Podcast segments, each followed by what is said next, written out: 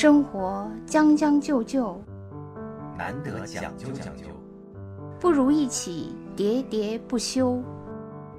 将进酒，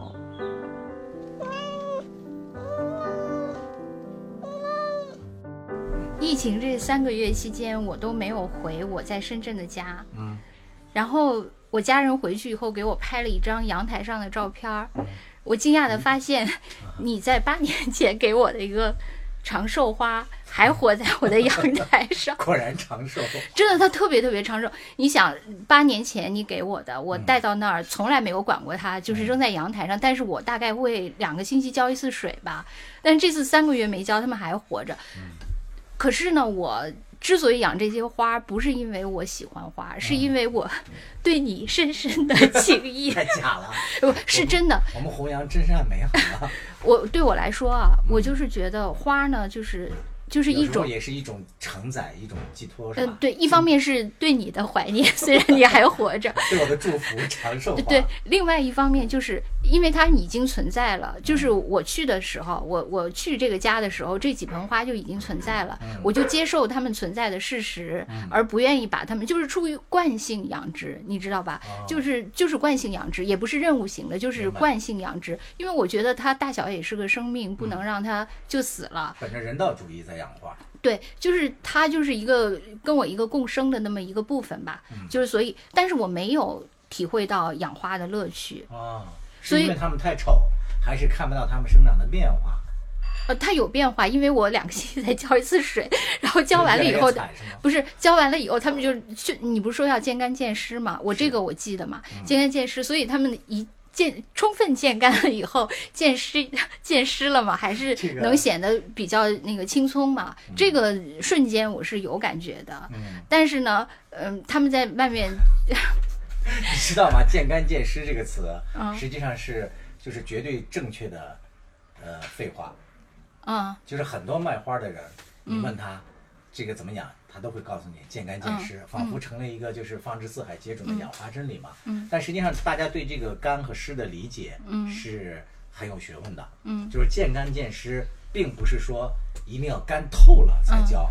有的花呢，就是你比如说它表面干了，可能一两公分，嗯，你就得浇了。这个还要看植物品种。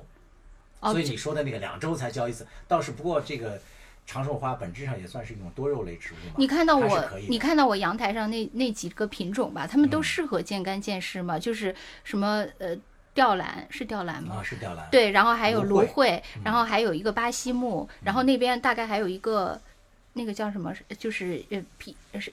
蛇皮一样的那个，那个，其实那个是我们家那个就是最美貌的一盆儿，但是我忘了它的名字，就是大概就只有这几盆儿。这点其实我可以跟大家分享一下啊，其实就是关于养花啊，其实你要向别人询问说几天浇一次水，嗯，这是我们在那个市场上最容易听到的，嗯，对不对？大家都会经常问那个老板说，老板这个回家怎么养啊？几天浇一次水？这个问题是非常具体和典型的，嗯，但实际上问这种问题是毫无意义的。嗯，就是为什么？因为植物就是刚才你也说了，它是一个生命嘛，就每一个生命它是要适应环境的，所以养花呢，其实有一个我自己总结的一个理论啊，嗯，就是叫那个系统论。所谓的系统论呢，就是说我不能孤立的看这个花的习性是怎么样的，我要知道它生活在它要在一个生态里生存，我是在一个什么样的生态里，嗯，就说这个生态就是一个系统。你比如说我同样的一个这个吊兰。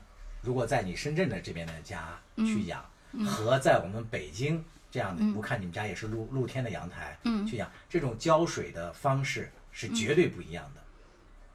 在这个深圳，有可能是我一个夏天不浇都没关系，因为它经常会下雨，嗯，是吧？这是一方面。另外一方面，空气的湿度可能也要是北京湿度的几倍。嗯，那在这种情况下，因为吊兰它是那种萝卜根、肉根嘛，它出水能力非常强。你要按照北京这样，大概一周左右浇一次水的，那你这个吊兰很快就完蛋了。所以你这三个月没回家，可能对你的那个吊兰之类的来讲，是一个难得的发展机遇。但但你知道，其实有的时候我我还挺希望他自此 就是挥手自兹去，我就再也不用承载这个对不承担这个惯性养殖了。但是没想到 那个他就顽强的活着。抓住了这次你不在家虐他们的机会。就他们真是我，我估计就是浇了一次水以后，他们又是那个生机如初嘛，没办法，就是就还是得惯性养殖下去。但是我就觉得，就是对于像我这样的人，怎么才能就是发现养殖的乐趣？嗯，这个问题相对的好像是比较抽象，是吧？就是怎么样培养一个兴趣？对对对，就是怎么才能触动我由惯性养殖变成兴趣养殖？我不知道你啊，我不知道你的这个兴趣是如何没有的啊。但是我知道我的这个兴趣是怎么产生的，嗯，就是说，一方面是我不是没有的，我是还没有过，啊，还没有过，对，不是如何幻灭，对，就是我是，呃，一方面可能跟我这个成长环境有关，就是我小时候应该算是在算是农村嘛，嗯，就这种地方长大，呃，本身就是比较喜欢自然类的东西，嗯，这是当然我这个习惯啊，还有一个很大的一个特点，是因为我们家里人。就是爱花的比较多。其实我妈也很喜欢养花啊，但是没遗传给我。我这个是很不幸被遗传了。嗯，就我记得印象特别深的就是我爸，因为他们去那个新疆生产建设兵团嘛。嗯，你也知道那个地方有很多地方是在戈壁滩上，嗯，就白手起家，环境是非常那个恶劣的。嗯，但是就在我印象当中，我爸就是带着我们，不论去了哪个地方，他要干的几件事情，就第一件事是要在门前栽树。嗯，就是，呃。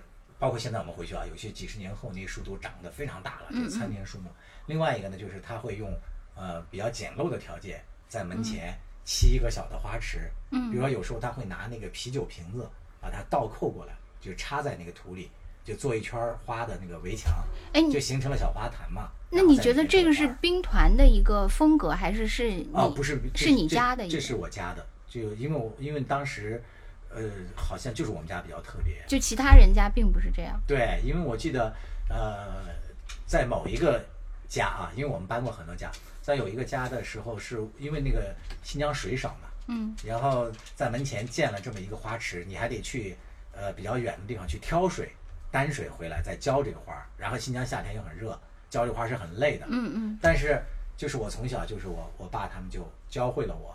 就是养这花，然后我就看到那个花从一个小小的种子，嗯，然后发芽，然后又开花，然后这个就是生命的那种乐趣吧，生长和变化的这种乐趣特别打动我。特别吸引。但你比如说我我，你说到这个吧，我我也想起来，就是我小的时候，就咱们都是小的时候，嗯，是穷苦过来的。对那一代人都对那一代人，但是我我就是发现他们确实都很爱养花。我想起我小时候的邻居，包括我我爷爷，就是我小时候对那个花卉最初的印象就是我爷爷养的昙花，然后夜里会开，然后是对是一个盛世嘛，就是都会去看。然后好像还有大概还有嫁竹桃，那个时候是北方最常养的，就昙花和夹。夹竹桃，其实我从小就是，而且我想起来，我们当时住的是一个特别差的一个地方，就跟我爸妈的那个家是个特别差，但是好像院子里每一个邻居家都养花。嗯，我觉得那个时候是因为就是生活条件很艰苦，但是其实就是用那个。呃政治语言就是人们对美好生活的向往，从来都是存在。没错。但那个时候，其实你不能用其他的物质方式来来抵扣嘛。但是养东西其实是是一个，就是你能看到生机，看到变化，呃，寄托了你的一个就是。就是花点时间成本就能让生活对对对，所以我觉得那时候周围的人其实都在养。是的，是的。对，都在养。各位好，我是中央广播电视总台主持人李志。面对生活，是该将就将就，还是该努力讲究讲究？且听我的两位老朋友兔子和江山为您好好说道说道。欢迎收听脱口秀节目《将进酒》，每周一、周四晚八点准时更新。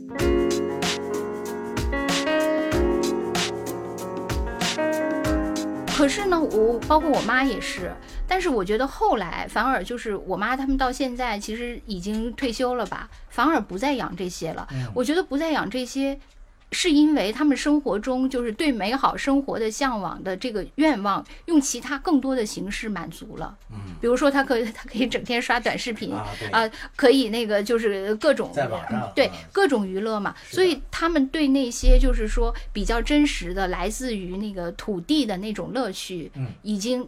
没有了，因为因为你刷东西实际上是更不需要付出成本的嘛。是的。所以我觉得很多东很多人都有这个问题，就是一个是对土地的那个种植的兴趣消失了，另外一个就是因为现在关于这些美丽的这个获取成本也比原来低了。对，我就对，就是你随便买点鲜切花或者怎么样就能代替。你快不鲜切花，像我像比如说，我来给你讲我跟我妈这次讨论的过程啊。我开始回家就跟她说，我说我说要不咱们重新养花吧。我妈说，哎，不养了，太累了，而且那个万一家里没人也那个没法照顾。然后我就说，我说那那个要不咱买鲜切花吧。然后我最后在我的强烈要求下就买了一两次鲜切花。嗯。然后我妈很多就是咱们父母这一辈的人呢，会觉得鲜切鲜切花呢不值。呃，对，但是但是我妈呢，我妈现在已经是一个简易派了，就是呃那大道至简派。我妈说鲜切花也挺麻烦，还得 也嫌麻烦。对，说还得换水，还得剪根儿。要不搞电子的吧？对，后来我妈 说，要不咱买点那个假花，说那个。塑料花对，然后那个我我就跟我妈说，我说妈妈，你还记得吗？我小时候你最讨厌的就是我妈，对我妈原来是就是青年时代还是以一个有品位的女性著称，她当时从小就灌输我说最讨厌塑料花，觉得那个家里有塑料花太难看了。我说我说你现在怎么又那个返璞归真，就是 看山还是还是山了。然后我妈说现在的仿真花做的可好呢。后来我在她一声令下，我就开始又去网上就是咱们以前说过的话题，我就。去调研了仿真花，现在确实有很好的仿真花，就包括包括手感上，它可以就是像真花瓣一样，因为它是那个就是保湿的那种布嘛。对。然后那个后来我买了以后，我妈就说，我妈就说这个仿真花也挺麻烦的，还有清洗。总而言之，就是最好的就是搞一个电子，就是在网上看一看。对对，所以就就可以电子氧化。不，为什么很多人什么云吸猫，什么这一类的？因为你不用获得对，就是你可以你获取快乐的成本非常非常的廉价。对，你又不用负责任。虽然说那个手感 和触感肯定不如嘛，但是我牺牲这一点这个真实感，我可以就是很省力气，而且可以获得更多的。没错，这是。很大一部分人现在啊就不养花的一个很重要的一个原因，对吧？就是很容易获得其他形式的这种满足嘛。嗯。但是其实还是有很多人像我这样的，就是也也不能说有这种朴素的喜好啊，或者说呃对，你刚才讲了一个是对种植让它这个生长生长变化还有一些很朴素的一种喜好，还有一类呢，其实就是对这个公关，就是类似于科技公关这种乐趣。就是怎么讲呢？你比如说。这几年养那个多肉的植物非常多，嗯，但实际上这个多肉植物它是里面的那个细分的也是非常多的，就是什么景天科呀、番杏科呀这些又有呃公关嘛，就为什么人还愿意养？就是他养这个东西呢，就是除了欣赏它的美、喜欢这个东西之外啊，看到这个真实，它有一种那个像集邮一样。哎，你觉得我要养养够养全这里面的哦，而不是说我要把它养出什么形态来。而养养出形态是它的一个标准，但是更重要的是我要把这个种类全养全。当然是你如果没有养成那个形态，等于也没养成功。哦，就既要数量上集齐，然后又要质量上养出状态，这才叫。我我感觉就有点像那个古人就是养盆景那种心态，有吗？嗯，哎，对对对，有。其实这两种啊，我觉得是两个心态，就是我们在这个。园艺界或者是这个花友圈里也会，他用两个词，一个就是说我，比如说我养石斛啊，一种人说我喜欢养石斛，另外一个人是我是玩石斛的，就是这个养和玩，嗯，其实是两种养法，两种心态，两种心态，嗯，包括养法也不一样，嗯，养就是我把它买回来放在家里，然后有一个环境，然后让它生长，然后我看着点就 OK 了，嗯，但是玩是不是的，嗯，玩就是到了玩家心态，嗯，就是。我要在家里千方百计的给他布置这个石斛最适合的状态。嗯，我要找这个石斛里面我没有见过的或者比较珍惜的品种。嗯，那你觉得你现在是哪种呢？我其实是因为我自己，你也是跨界的。对我自己，因为长期也是在做那个花草的专栏嘛，嗯，所以呃也是有十几年这样的一个经验，嗯，所以我其实两种心态都有。就是只能说明你是不忘初心的。啊，不忘初心的，就是因为初心就是养嘛，啊，是的，对吧？初心就是养，就是说那种养的乐趣，那种感觉，那种初心的感觉，你是一直有的。但是因为你又走了很远，对。其实你说到这个词，我也觉得特别重要啊。就是我觉得，呃，我们要想坐拥一个非常好的一个花草，就是有一个很美的，不论是庭院也好，还是阳台也好，甚至是一个客厅啊，要要要充满了那个花草。我觉得最重要的一点。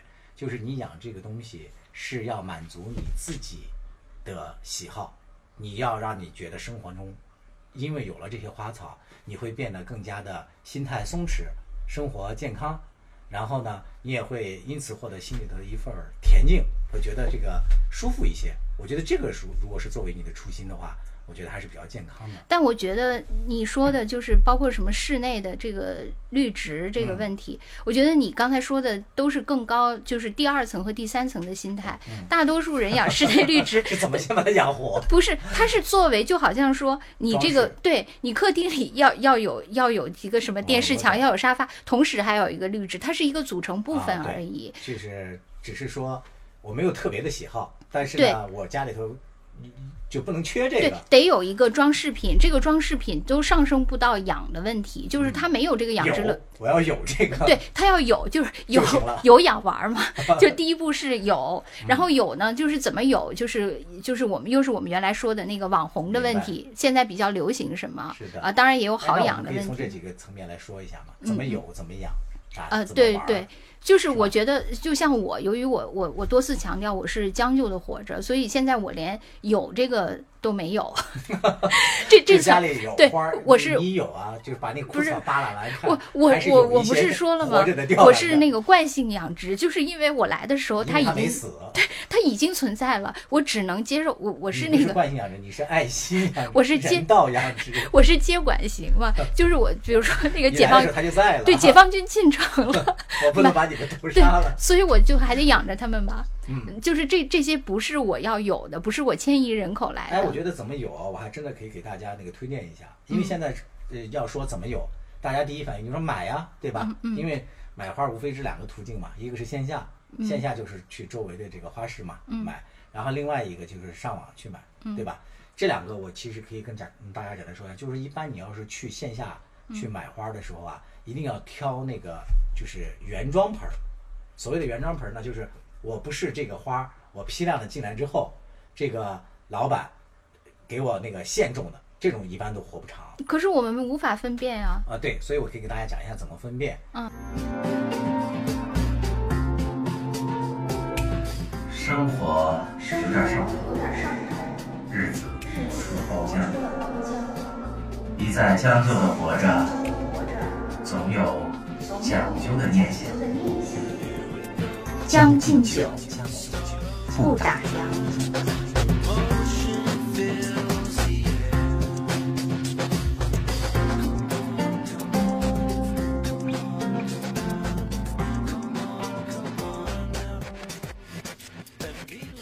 一般其实要分这个这个原装盆，就是所谓的原装盆，就是指我这个植物在可能半年前甚至一年前就已经在这个盆里生长了。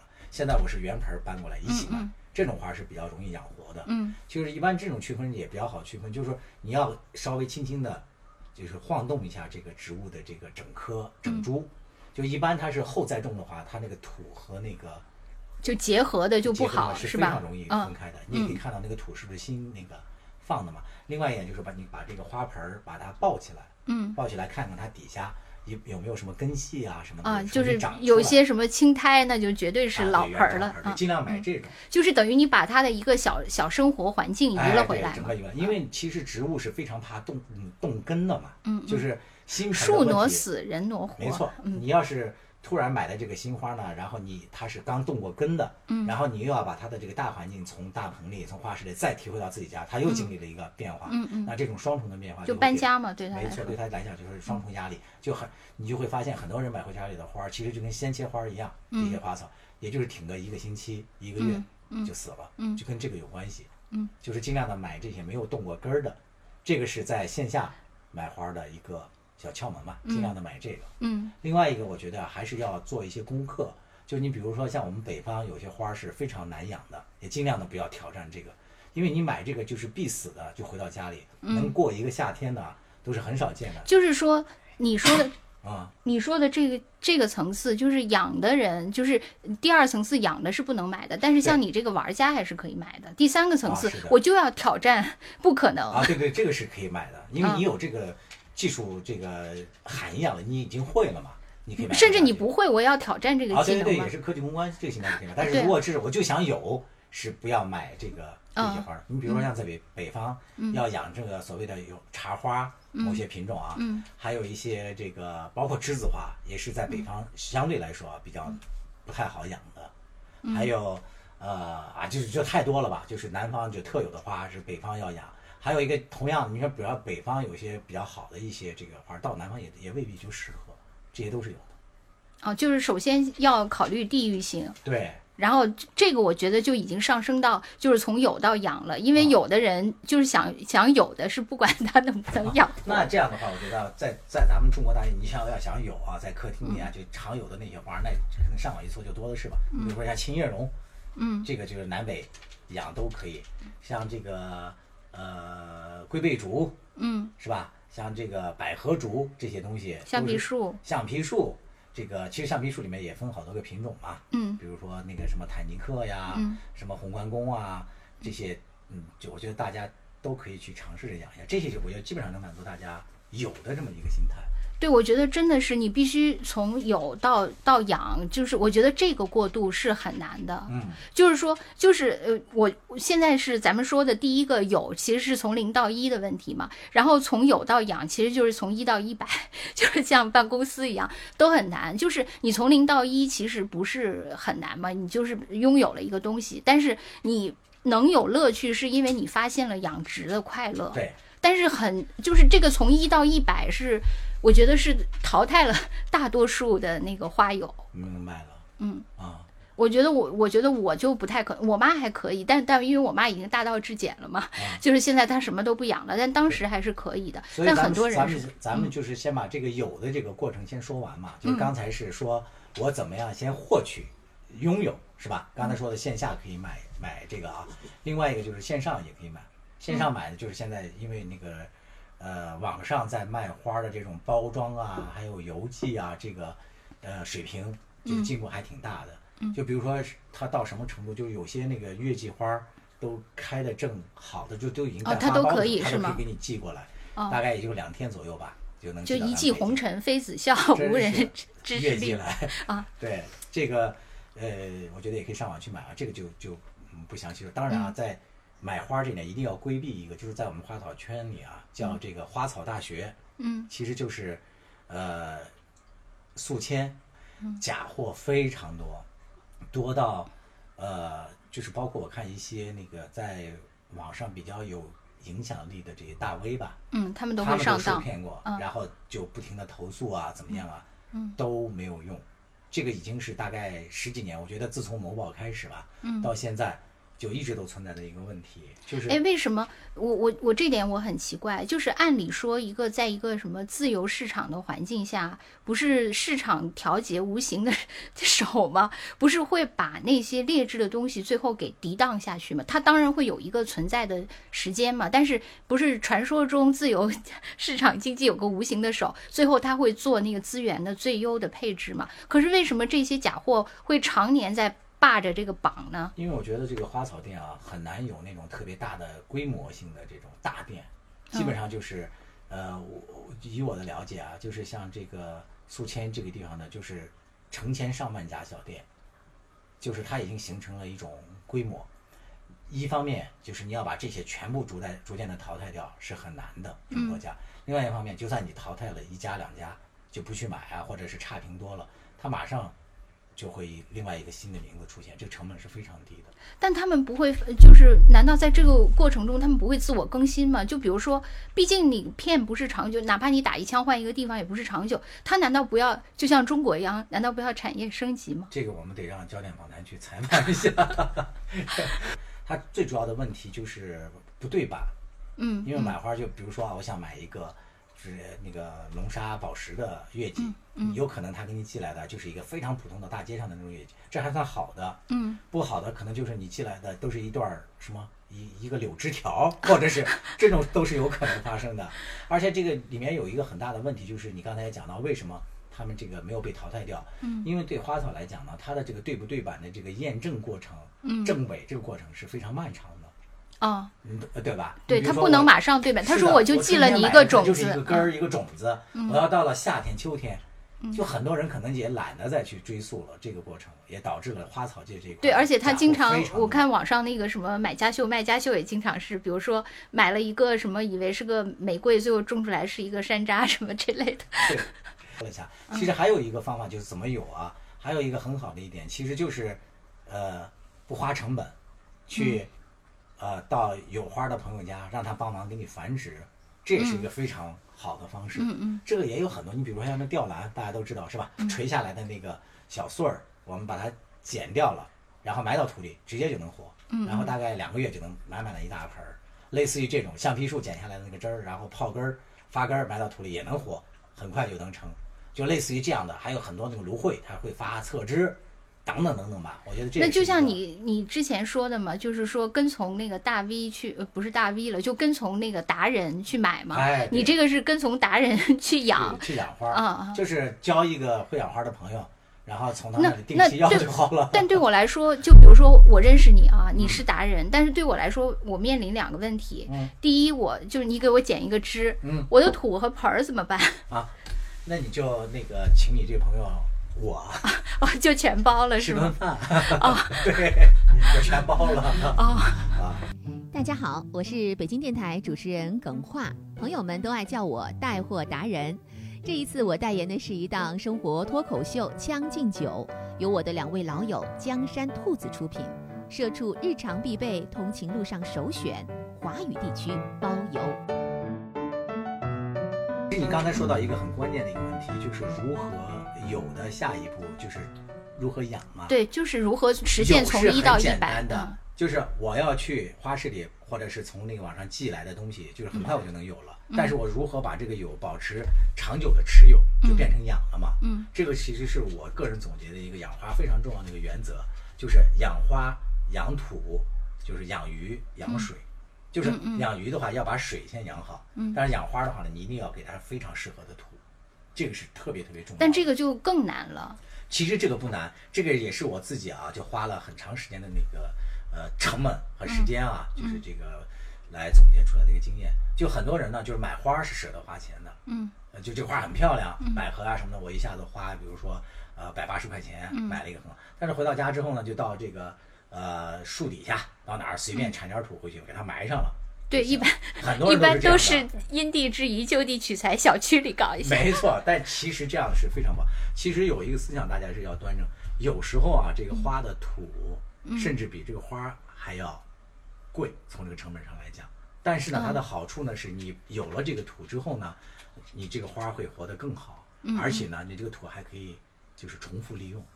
嗯你比如说举个很简单的例子，就是多肉类植物，嗯很多人养多肉很难，但是呢，其实呢，原因主要都是出在这个不是你买的植物不好，就是主要还是出在你种的这个植物的这个质量，就是简单的说就是土是不对的。因为这个多肉大家都知道它是储水能力非常强，它那个浇完水之后，它需要那个水快速就渗完，然后它自己已经把水吸到那个肉片里储存起来了嘛，所以这种情况下它需要非常疏松透气。那这个时候呢，如果用百分之八十的麦饭石，就是一种颗粒，嗯大概三到六厘米的，不是厘米，三到六毫米的这样的一个那个麦饭粒，麦饭粒，嗯，然后再掺一点，比如说呃椰糠啊，或者是其他的蛭石这样的来种，这样的那个种好的那个多肉啊，基本上是不会死亡的。当然了，你还要再给它那个照阳光，还有通风，这个也要保证。嗯嗯这个是就是如何想想养啊，就是一定要给它配非常合适的土，这个是非所以我觉得真的是一个系统工程，啊，太系统了。养花是一个系统工程。对，因为它你涉及的太多了，嗯是吧？花本身，对就从种子到培育，然后土壤，然后还有浇水，还有盆儿，还有那个你周你家的那个空气的湿度，嗯然后还在北方还有四季的变化。对，其实你这个说了嘛，就是呃一个心态啊，嗯就是有很多那个花友啊，就是我刚开始养的时候，也是养什么都死，就有点儿沮丧和灰心嘛。然后我也不断的那个请教，然后请教别人，然后有这么几句话，给我是比较有影响力的，就我到现在还能记得特别清楚。就是有一个老花匠，他跟我说，第一就是说养花要耐心，其实是在养性子，一定要把心静下来，不要急于求成。嗯，这是第一点。第二点呢，就是更直白了，就是说养花你没有养死几批的，是不可能学会的。就像他们说那个，一个老中医门前一定是皑皑白骨。对对对，是先要误诊和那个错诊有多少，才会发现是是真的是这样的。所以呃，就说到这个心态，我觉得大家耐下心来，那大家耐下心来也不是说就不管了，还是要积极学习，要敢于尝试。就养死一些也没关系，然后再来。其实你看我到现在堪称是那个，不就是就是那个不自谦的说，我觉得我在养花这一方面也算是一个达人吧，因为写专栏啊各方面也也拥有了不少粉丝嘛。嗯。但是直到现在啊，也有一些花还是我在在我的这个掌握的这个版图里还是空白的，确实是养不好，这个你必须得承认。我觉得那就像那个就是修炼武功一样嘛。你可能修炼到第九级了，现在像第十级突破，还有最后的那个就是任督二脉没有打通。我打通了，不能说我没打通。就是就是有的有的界打通了，有的界没打通，是吧？是的，嗯，就是呃，我也想跟那个听咱们节目的朋友那个说一下，因为我们这节目以后啊，也会经常的关注的就是这个生活方式类的内容。如果大家关于养花这方面有什么困惑的话，可以随时给我们留言嘛。对，我今天就说了好多困惑，当然都很低级。对，小白级的。啊，对我我，但是我觉得就是，呃，如果你有机会获得了一次乐趣，嗯，就可以实现从一到一百。哎，你说的这点特